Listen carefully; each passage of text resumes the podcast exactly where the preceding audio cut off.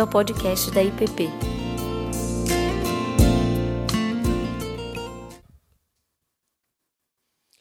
Boa noite, irmãos. Boa noite, irmãs. Boa noite à igreja que está reunida em casa. É, nós estamos seguindo a série sobre o fruto do Espírito, que está lá no texto de, de, na carta de Paulo aos Gálatas, capítulo 5, versículo 22.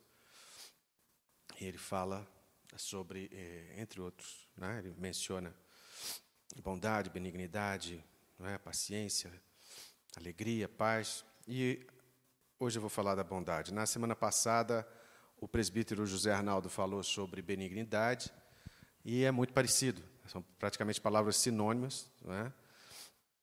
É, mas de qualquer maneira é importante repisar esse assunto. Só que, claro, é, tem uma pequenina diferença aí. Em algumas versões a palavra benignidade é traduzida, né, do original grego é traduzida para é, gentileza, amabilidade, candura, né? É, e no fim você entende que o Zé Arnaldo era a pessoa certa para falar desse assunto, né? Que ele é praticamente o profeta gentileza, então é, é, foi o cara certo. E, e, no meu caso, o que eu vou fa fazer aqui é contar com a bondade de vocês para me ouvir falar aqui, com a boa vontade, com a bondade para é, me ouvir falar por esses minutos né, sobre esse fruto do Espírito. É, nos últimos quatro meses, essa é a primeira vez que eu estou em um, um prédio sem máscara, mas estamos todos seguindo aqui uh, o distanciamento, o, o procedimento mais é, é, seguro. Né? nessa, nessa pandemia, eu saí só três vezes. Fui para um outro edifício, que não, minha, não na minha casa, só três vezes. E três vezes, por azar, né, ou não, fui para um hospital para levar minha mulher e minha filha. Precisaram de atendimento médico, mas foi coisa é, simples, mas era necessário o atendimento. Então a gente está aqui, vocês vão ter que lidar com esse ermitão, praticamente um ermitão. Estou saindo da minha caverna e vindo aqui falar com vocês. Hum. É, e, e, dizendo que eu concordo e, e de, com esse cuidado, esse zelo que a igreja tem tido com relação à disseminação da pandemia, né, do vírus. E isso tudo aí é amor e é temor, temor de Deus, né? não é uma postura arrogante nem coisa nenhuma. Mas, enfim. E aí é uma alegria falar dessa, desse fruto do Espírito, falar um pouco de Bíblia. Não é? E, claro, que se alguém fala, se alguém prega a palavra, essa pessoa prega primeiro para si mesma né? e é o meu caso.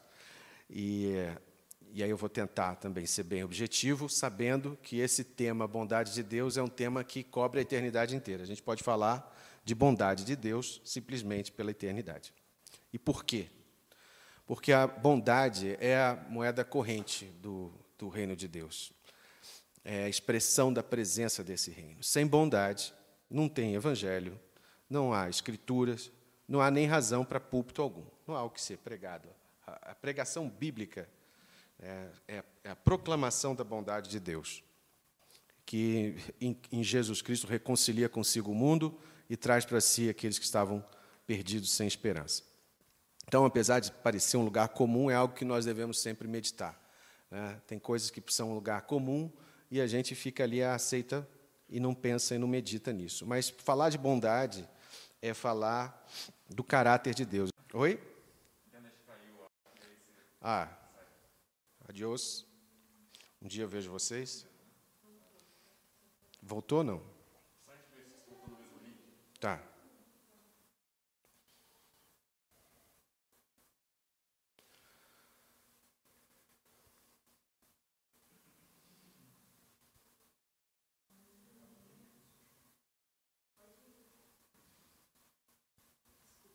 Voltamos? Olha aí, por misericórdia. Então tá. É, então, assim como não há justiça sem misericórdia, também não há justiça sem bondade. Bondade e misericórdia andam juntas, é? e estão e fazem parte do caráter de Deus revelado nas Escrituras. É? Andam juntas que nem no Salmo 23. É? Mas é, a bondade tem algo aí é, que também é relacionado à alegria, à generosidade. Não é?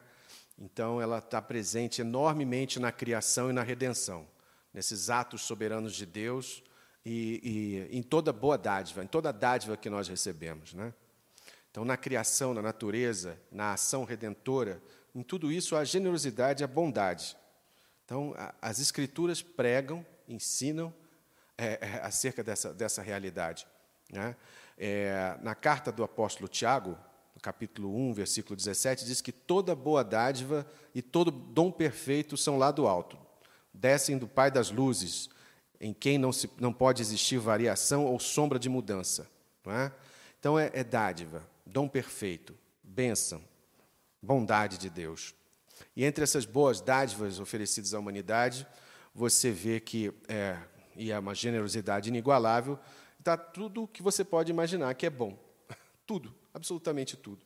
Então, essa bondade ela está ligada à criação, à redenção, a, a, ao, ao, caráter é, é, é, e, e a pessoa revelada nas Escrituras, a pessoa de Deus. De cara, lá em Gênesis, a gente vê o seguinte: nós somos apresentados esse caráter bom. Primeiro, Deus cria a luz. Quem não gosta de luz? Né? Deus cria a luz. Deus cria a beleza.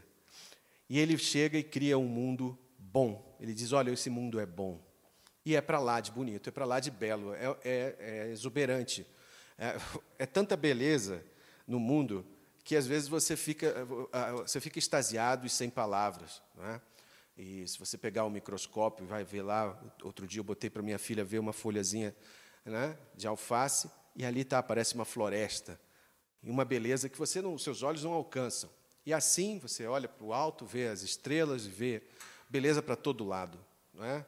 Em coisas pequenas e grandes, é muita exuberância e muita vida. É vida, explosão de vida e de beleza. É, é uma riqueza que chega a ser absurda. É? É, então, enfim, um Deus que cria água. Outro dia minha filha disse: Nossa, criar água não deve ter sido fácil, né? como é que pensou em criar água? Né? Realmente. Então, tudo isso é manifestação de bondade, de dádiva, de beleza. E aparece na criação esse caráter, né, bondade, generosidade, beleza e alegria, porque Deus se alegra na sua criação. Né? E evidentemente que Ele quer o mesmo para as suas criaturas, né? para os seus filhos. E isso tudo aparece na criação e também em todo o relato bíblico, né? na promessa, na aliança de Deus é, com, com Abraão e com Sara, né? na sua descendência, na revelação de Deus na sarça ardente, na libertação do povo, em tudo isso a bondade. Libertação do povo de Israel do Egito, na manifestação no Monte Sinai, quando, de, quando Deus dá a lei, né? essa mesma lei que diz amarás o teu próximo como a ti mesmo, que ensina a ser bom, né? E, aliás, o Moisés, quando ele pede a Deus, ele pede a Deus, ele pede, olha, eu quero ver a tua glória, e ele já tinha visto coisa, hein? E ele quer ver a glória de Deus, ele pede mais, tem, ele tem sede dessa presença, ele tem sede de conhecer mais a Deus, e ele pede isso, e Deus fala para ele: farei passar toda a minha bondade diante de ti. Então, assim, Deus, que é um fogo consumidor, que estava no monte fumegante, ele se revela naquele monte fumegante, né? e que o povo fica lá com temor e tremor, com razão, mas ele revela a sua bondade àqueles que querem se aproximar dele e conhecê-lo de perto.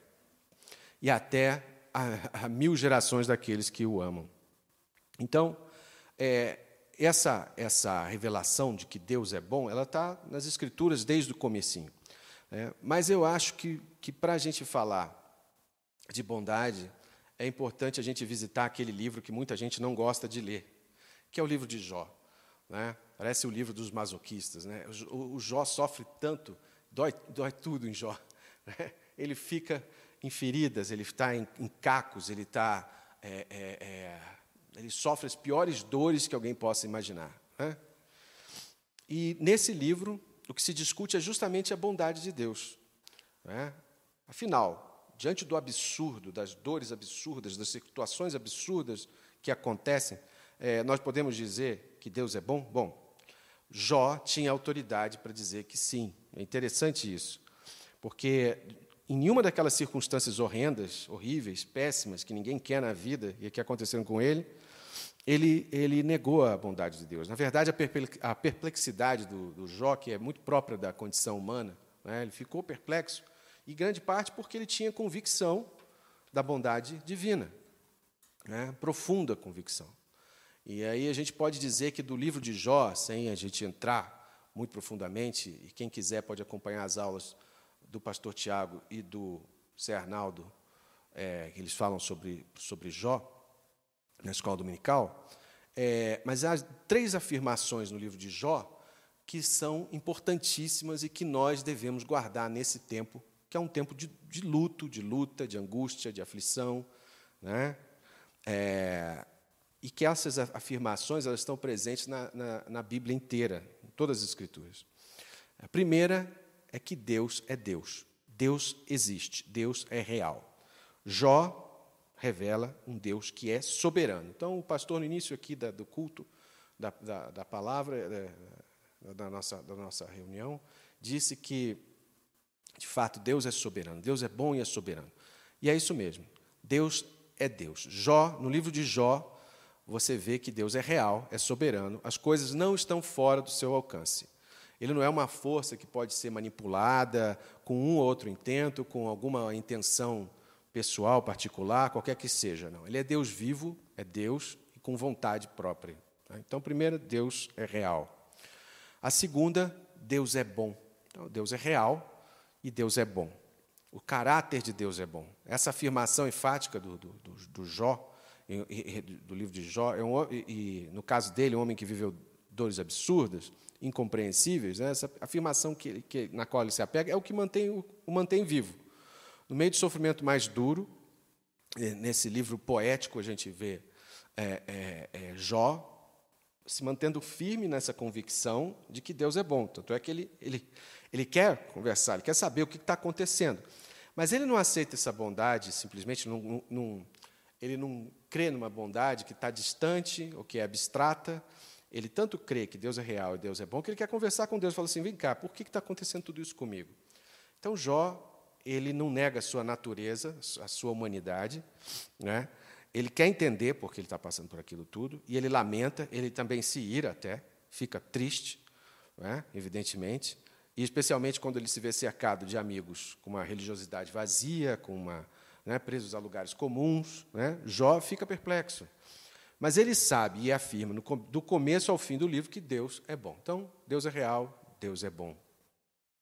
Terceira grande verdade revelada no livro de Jó, que também está nas Escrituras todas, né, de, de Gênesis a Apocalipse, é Deus redime. Então, Deus é real, Deus é bom, Deus redime.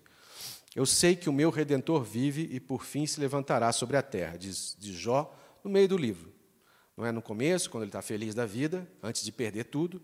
Não é no final, quando a, a, vida dele é, é é restituída, né? a saúde e tudo mais, a alegria volta. Não, no meio daquela dor toda, ele sabe: sei que o meu redentor vive e por fim se levantará sobre a terra. Jó 19, 25. Ele diz isso nos momentos mais duros. E a Bíblia inteira faz eco é a essa afirmação. Deus redime.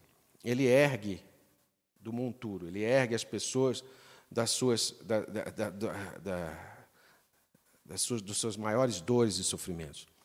Então a gente fala de Jó, porque num tempo de, de angústia, num tempo de aflição, é, de incerteza, é importantíssimo que nós nos lembremos, meio que tateando, mesmo sem ver o horizonte, mesmo sem entender, né? tendo gente da família doente, tendo preocupações gigantescas, não é? tendo atravessando os piores momentos da vida, a verdade é que a gente tem que se lembrar dessas coisas. Deus é real, Deus é bom, Deus redime. E a gente vai continuando a falar do caráter de Deus, porque é, é, como é que a gente vai dar fruto de bondade sem conhecer esse Deus? Né? Sem fazer o mesmo pedido de Moisés, eu quero ver, eu quero saber, eu quero experimentar a tua bondade. Então, essa bondade de Deus, ela, ela esconde uma vida maior do que a própria vida que nós vemos com os nossos olhos normalmente. Né? E, e nessa bondade nós temos a corda de amor que nos, nos uh, segura quando nós vamos caindo no abismo. no meio do luto, no meio da perplexidade, no meio da, de, de, de, da, é, das frustrações, decepções, diante da maldade chocante que existe no mundo. É, a maldade que existe é, é, é de fato assombrosa. Né? E, diante dos tsunamis que ameaçam cobrir tudo, nos dias sombrios, dias de solidão, de angústia, né?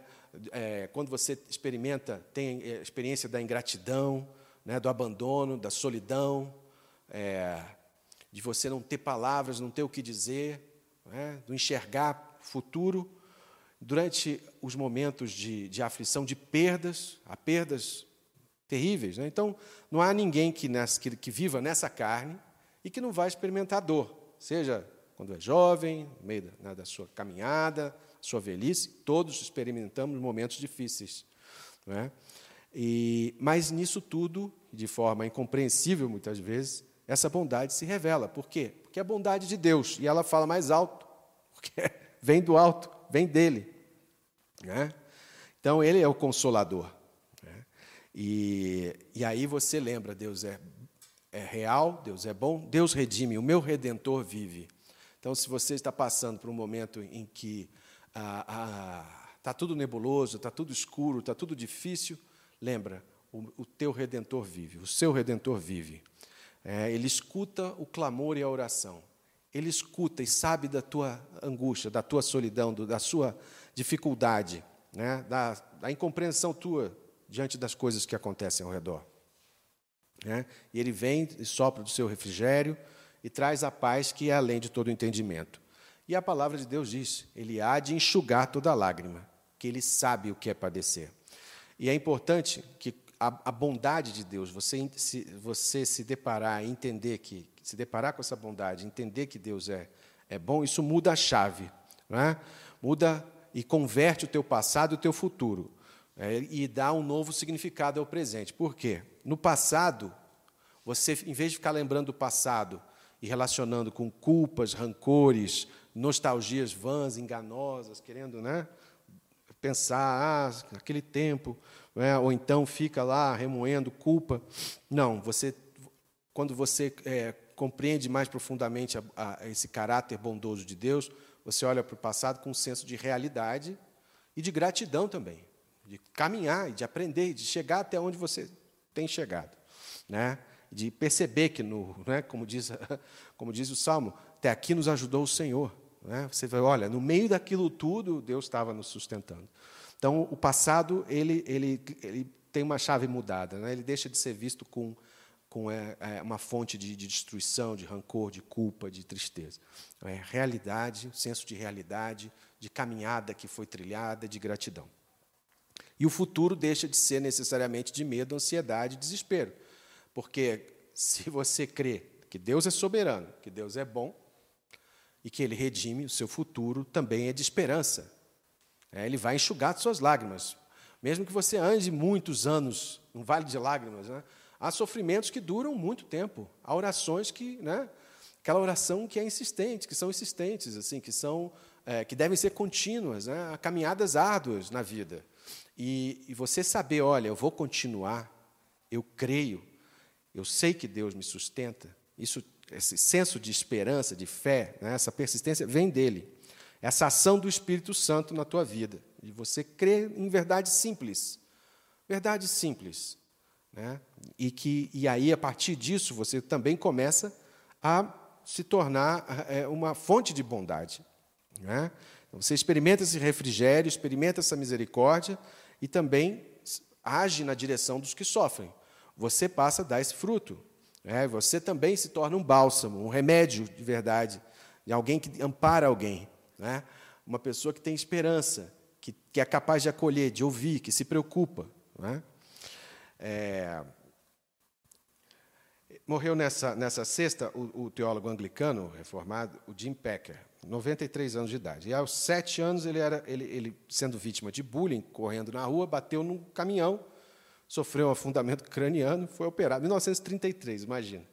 Foi operado e ficou lá naquela situação difícil. Aí, bem velhinho, continuava trabalhando, né?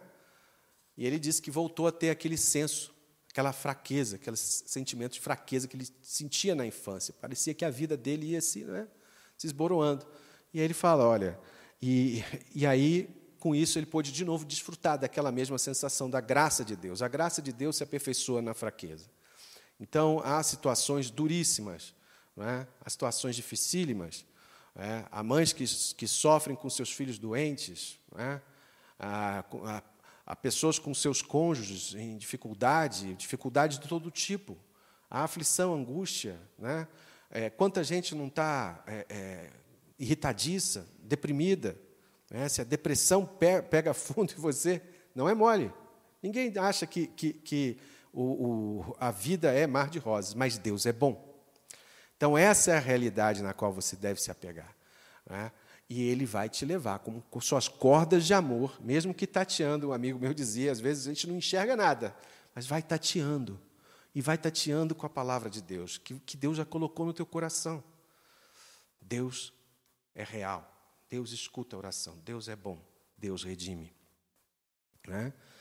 E aí ele escreve no esse, o, o Pecker escreve no, no livro Conhecimento de Deus é, o seguinte: a generosidade é o ponto da perfeição, é o grande ponto da perfeição moral de Deus. É a qualidade que determina como todas as outras excelências devem ser demonstradas. Deus é abundante em bondade. Ele é ultra bônus. Né? É mais do que a gente imagina, como os teólogos de língua latina há muito tempo costumavam dizer. Espontaneamente bom transbordante de generosidade e de bondade.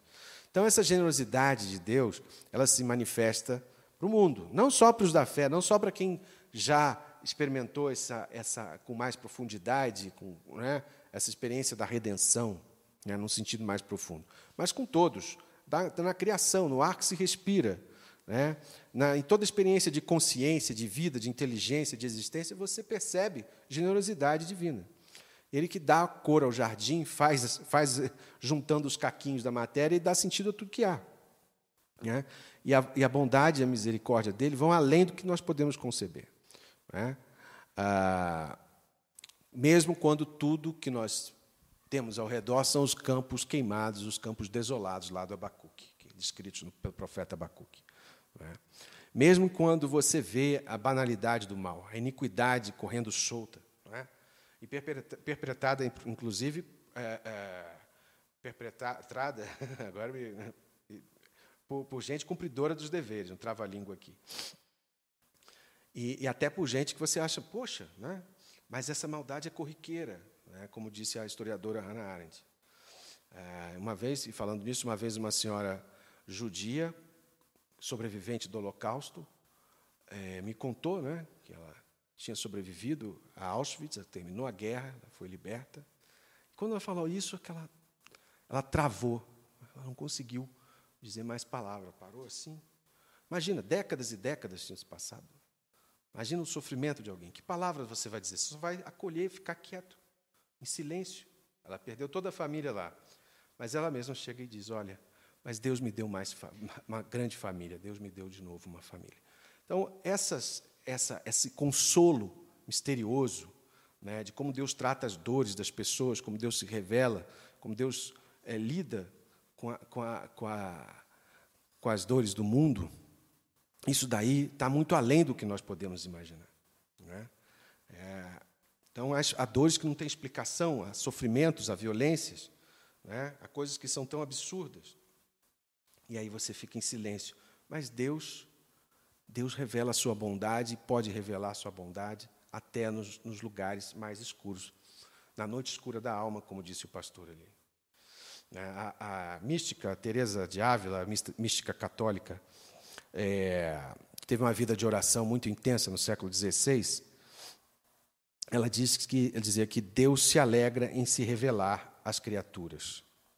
Então, por que não buscarmos esse Deus de toda bondade? Né? Ele se alegra em se revelar. E aí você vai para o Evangelho, e o Evangelho é pura bondade de Deus, é pura bondade de Deus em ação. No livro de, no Evangelho de Lucas, você vê Jesus, no capítulo 4, do 16 a 19. Jesus vai para, indo para Nazaré, onde fora criado. Jesus entrou num sábado na sinagoga, segundo seu costume, levantou-se para ler. Então lhe deram o livro do profeta Isaías. Abriu o livro, abrindo o livro, achou o lugar onde estava escrito: O Espírito do Senhor está sobre mim, pelo que me ungiu para evangelizar os pobres. Enviou-me para proclamar libertação aos cativos e restauração da vista aos cegos, para pôr em liberdade os oprimidos e apregoar o ano aceitável do Senhor. E é isso que Jesus faz. A ação de Jesus é bondade, totalmente bondade. Sua vida, seu ministério, seu ensino, suas ações, seu sacrifício, tudo é uma manifestação radical da bondade de Deus por nós. Deus vindo para valer, né? E aí você vê que no Sermão do Monte, que ele estabelece ali a sua ética, ele, ele, ele pega, pega a Torá, ele pega a lei mosaica e fala assim: olha, é mais fundo ainda, pessoal, né? é mais radical ainda. E aí ele, ele mostra que é preciso cumprir os mandamentos não só a partir de uma externalidade, de uma dimensão religiosa, que, mas, que seja dissociada de, de, de coração, de vida, de uma prática. Né? Então, ele mostra santidade não é capa, não é aparência, é preciso ser. Né? E ela, esse, esse ser aí não pode ser separado da bondade que há em Deus. Então, e essa bondade que está ali é, radical no ensino de Jesus, ela nos ajuda em tudo, inclusive a discernir os espíritos, a perceber o que é o bem e o mal. No próprio é, é, Sermão do Monte, é, ainda no capítulo 7, né, tá em Mateus 7, de 15 a 20, ele diz assim: Acautelai-vos dos falsos profetas, que vos apresentam disfarçados em ovelhas, mas por dentro são lobos roubadores. Pelos seus frutos os conhecereis. Colhem-se, porventura, uvas dos espinheiros ou figos dos abrolhos?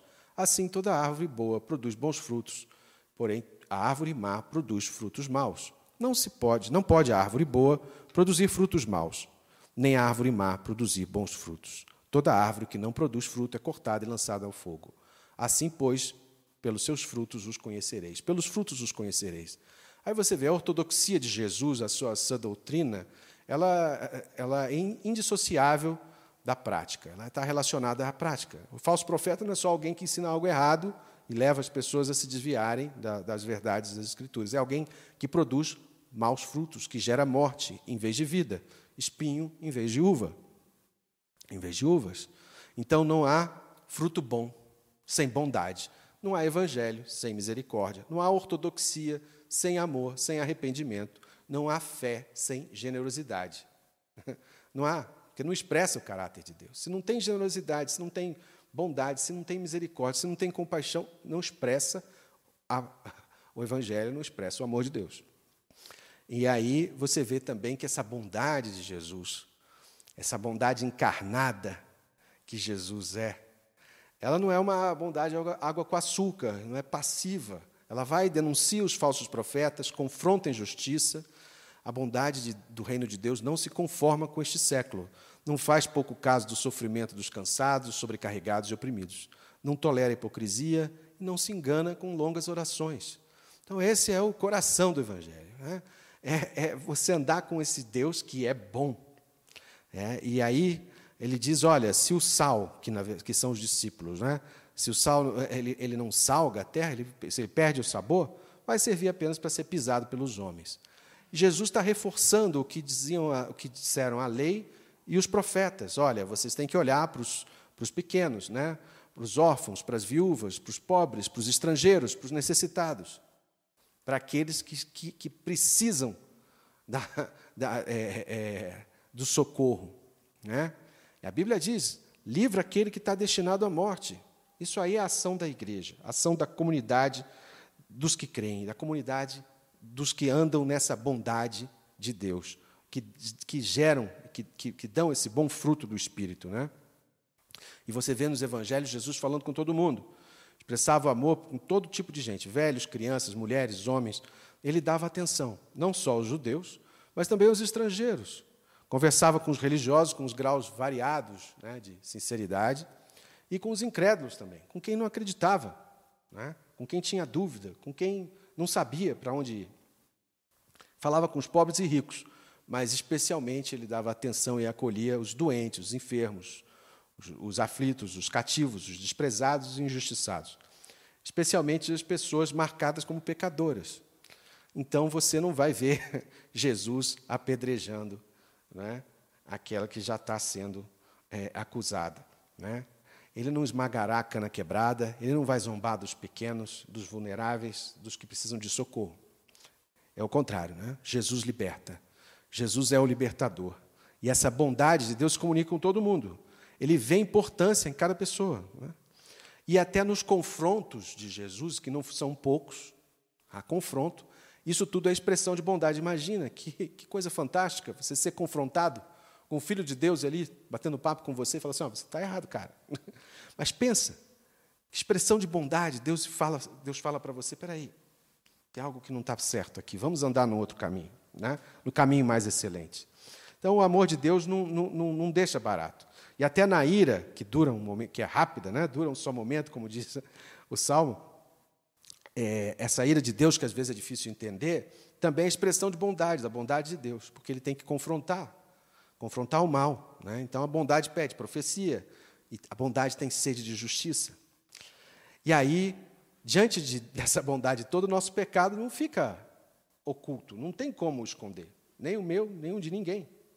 A bondade de Deus olha diante desse, do, do, santo, do, do santíssimo, né? do, do altíssimo, do santo de Israel, quem é que pode se dizer bom? Não é? E aí ele revela, ele revela o nosso pecado, ele revela os pecados dos indivíduos, das comunidades, de cidades, nações, de instituições. Não é? a, a, maldade não fica embaixo do tapete, é? porque a, a ideia é redenção.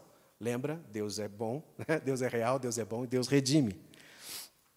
Né? No Evangelho de Marcos 10, 17, 22, eu não sei se eu estou indo devagar ou correndo, eu não sei, porque eu não marquei direito, mas eu, a gente está indo é, para quase lá.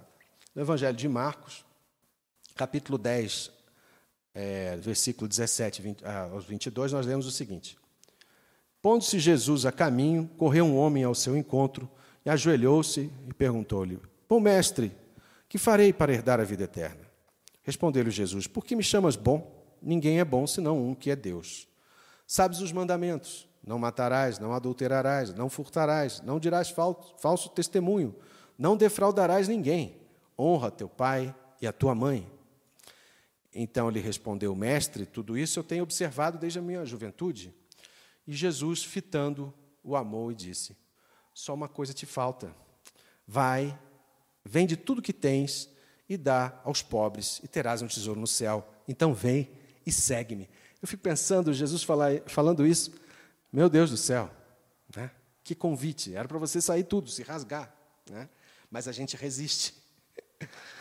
Então Jesus, a própria bondade encarnada, o Filho amado, desmonta essa justiça própria do homem rico, do jovem rico, logo de cara. Ah, você é bom. Ah, ah. Hum. E aí, num diálogo que parece duro, na verdade, Jesus mostra ao jovem onde estava a verdadeira devoção. Aquilo tudo era uma capa. E, onde que ele, e o que, que ele colocava em primeiro lugar? É? O que, que estava em primeiro lugar? O que, que o impedia de seguir Jesus? É? Então, essa linguagem religiosa não enganou o mestre, não. E aí, a gente volta a dizer: a bondade de Deus nos revela quem nós somos, para nos curar para que nós possamos ver o tamanho do nosso pecado, da nossa idolatria. E Jesus ah, mostra ao homem o caminho mais excelente, o caminho da generosidade, da entrega. Mas ele já tinha um outro tesouro. Né? É, mas no reino de Deus, esse tesouro daquele jovem não valia muita coisa, não. A riqueza no reino de Deus não é necessariamente uma bênção, riqueza material. Diante de Deus, erudição em si também não significa espiritualidade, nem sabedoria. Né? Título eclesiástico também não impressiona o Espírito Santo. Falar línguas dos, dos anjos e dos homens também, Deus não vai ficar impressionado, não. Mas bondade agrada a Deus. O amor é paciente, é benigno. O amor não se ufana e não se ensoberbece. Como diz o apóstolo Paulo, né? a bondade revela, expressa o caráter, o amor de Deus. Ele te declarou, ó homem, o que é bom e o que o Senhor pede de ti, que pratiques a justiça e ames a misericórdia e andes humildemente com o teu Deus. Ensina o profeta Miqueias, capítulo 6, versículo 8. A nossa justiça é trapo de imundície, né? como diz o profeta Isaías. O bem que nós queremos fazer, muitas vezes nós não conseguimos, não fazemos, como disse o apóstolo Paulo. E se nós achamos que nós fazemos, que nós somos bons para valer, aí mesmo que nós estamos enrascados. Né? E a verdade é que nós nos cansamos. Pedro diz: não se canse de fazer o bem, mas a gente se cansa, a gente se frustra. Né? Só que nós podemos sempre ir à fonte, beber na fonte da água viva, renovar as forças, mesmo nesse tempo tão duro em que o amor parece ter se esfriado. Né? Jesus não disse que viria um tempo em que o amor se esfriaria? E aí você pensa: quantos há que não se dobram a Baal, que não se impressionam com os ídolos desse mundo? Né? Mas Deus encontra. Deus encontra os seus pequeninos. Pode ser que muitos deles não vão ser lembrados na história. Não vão ser um Martin Luther King, não vão ser um John Wesley, né? mas eles vão estar, vão ser conhecidos de Deus. Vão ser lembrados porque Deus os conhece, Deus conhece suas ovelhas, Deus conhece cada um dos seus. E com esses homens e essas mulheres é que Deus vai tecendo a sua história de redenção. Né? É, já concluindo, numa noite insônia aí dessa pandemia, um amigo meu me mandou um, um texto dizendo assim: ele falou uma, das palavras da, da mística medieval Juliana de Norwich, viveu entre 1342 e 1416. E ela era bem incisiva, dizia o seguinte: tudo ficará bem. É como se fica calmo, né? Tudo ficará bem, tudo ficará bem. E todas as coisas ficarão bem. Reclusa, ela é, dizia a, essa, essa freira, né, essa mística, Juliana de Norwich. Ela viveu reclusa por muitos anos, viveu num tempo de peste negra, de guerra, de violência, de confusão. E ela quase morreu com 30 anos de idade, quase morreu, mas ela teve uma visão celestial, se recuperou e escreveu sobre o amor de Deus. E essa bondade de Deus atravessa os tempos, é eterna. E para concluir, é o seguinte: essa, quem anda na bondade de Deus encontra verdadeira alegria. Bondade e alegria caminham juntos. Bondade, misericórdia, alegria. O fruto do Espírito, ele como que se desdobra, como se tem vários gomos, né? Ele traz cura para a nossa alma, consolo para o coração. Que o reino de Deus é isso: mesa posta, banquete para quem andou distante e, e que consegue, chega, se aproxima e de novo abraça o Pai. Né? Para aqueles que estão cansados, caídos, sofridos, Jesus vem com alegria. Né? Ele diz: Pai, seja convosco. Eu venci o mundo. Né? Essa bondade nos visita e nos abraça. E se você recebe essa bondade, percebe essa bondade, você também expressa. Não só é, de forma abstrata, mas de forma muito prática. Essa generosidade é do dia a dia. Né? Ele vai nos ensinar a caminhar nesse amor e nessa bondade. Amém? Deus abençoe a todos. Você acabou de ouvir o podcast da IPP. Para saber mais, acesse nossa página em www.ippdf.com.br.